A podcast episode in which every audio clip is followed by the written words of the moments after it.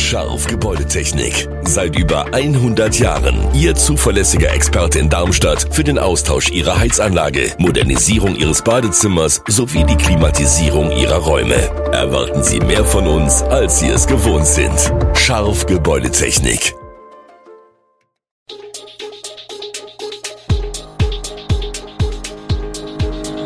Gude, unser morgendliches News Update.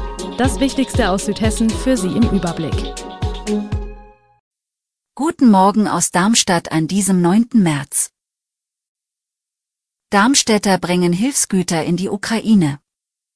Hessen meldet Erfolge gegen Geldautomatensprenger. Und zu hohe Abschläge für hunderte Kunden in Rüsselsheim. Das und mehr hören Sie heute im Podcast.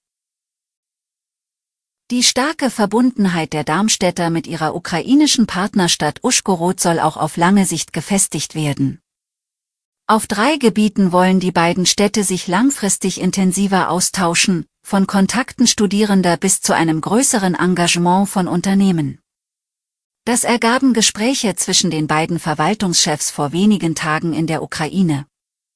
Mitarbeiter des EAD sowie Oberbürgermeister Jochen Patsch waren für mehrere Tage in die Partnerstadt gereist, um unter anderem weiteres medizinisches Hilfsgerät zu liefern.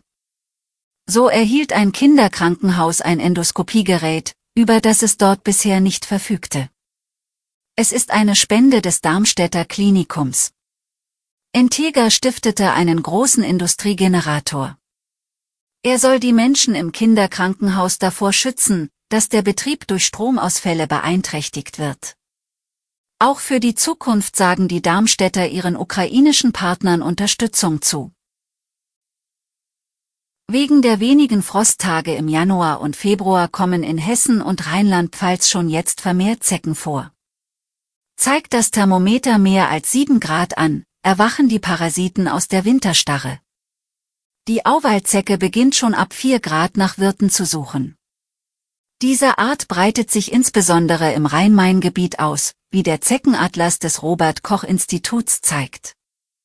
Vorzugsweise lebt die Auwaldzecke in lichten Waldgebieten, in Flussnähe, auf Wiesen und in Mooren. Der Mensch wird aber nur selten von ihr gestochen. Sie bevorzugt Hunde, Pferde, Rinder und Füchse. Mit der Auwaldzecke verbreitet sich auch die Hundemalaria. Sie kann für den Hund tödlich enden, wenn sie nicht früh genug behandelt wird. Es gibt zwar Impfstoffe dagegen, aber eine Impfung wird in Deutschland aktuell nicht allgemein empfohlen. Auf Menschen überträgt sich die Krankheit sehr selten. Die Hochsaison für Zecken ist aber im Frühling und Herbst. Am wohlsten fühlen sich die Tiere zwischen 15 und 25 Grad. Die Rüsselsheimer Stadtwerke haben an hunderte Kunden falsche Gasabschlagsrechnungen verschickt und damit für große Verunsicherung gesorgt. Bei den betroffenen Verbrauchern sei der Abschlag zu hoch ausgefallen, so Unternehmenssprecher Jürgen Gelis. Die Stadtwerke informieren seit Mittwochnachmittag auch auf ihrer Webseite über das Problem. Ein Systemfehler, ausgelöst durch die gleichzeitige Änderung vieler Parameter im Zusammenhang mit der Gaspreisbremse, sei für die falschen Abrechnungen verantwortlich. Aufgrund zahlreicher berechtigter Beschwerden sei man auf den Fehler aufmerksam geworden, so der Stadtwerke-Sprecher. Aktuell sei man dabei, die technische Ursache für den Fehler zu ermitteln und zu beheben. Die Stadtwerke weisen darauf hin, dass jeder Kunde seinen Abschlag jederzeit selbst anpassen könne, wenn er zu der Einschätzung komme, dass dieser zu hoch sei und nicht dem tatsächlichen Verbrauch entspreche. Betont wird auch, dass letztlich nur der tatsächliche Verbrauch abgerechnet wird.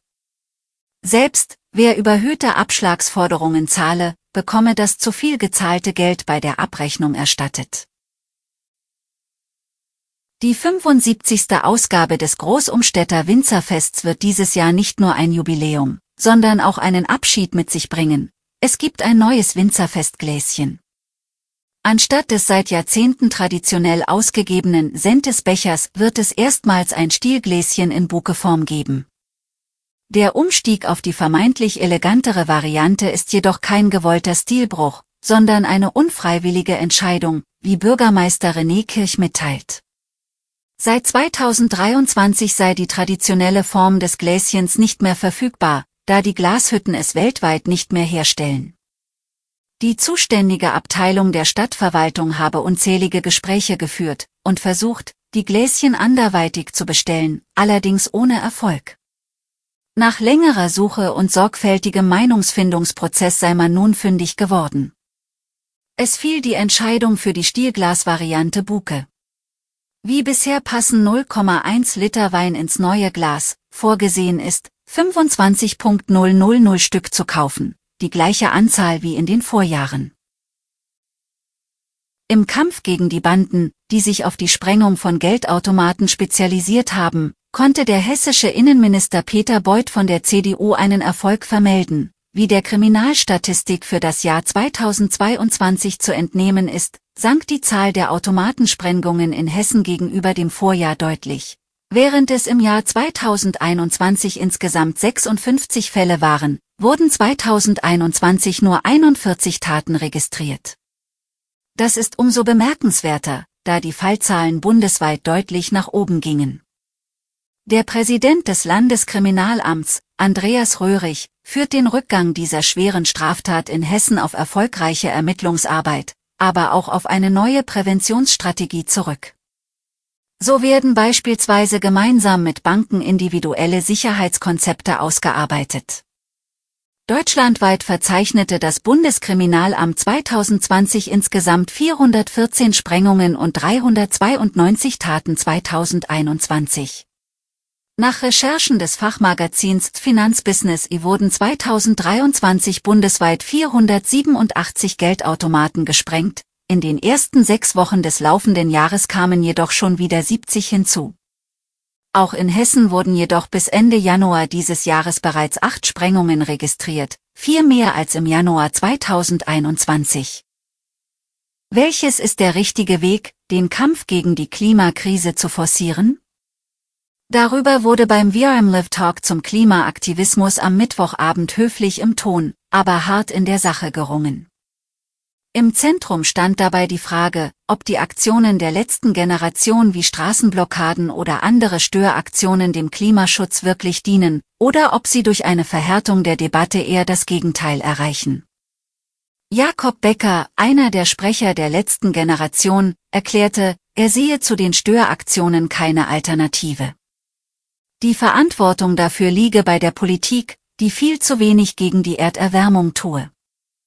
Der rheinland-pfälzische Innenminister Michael Ebling, SPD, sagte, er könne gut nachvollziehen, dass es vielen mit dem Kampf gegen den Klimawandel zu langsam gehe.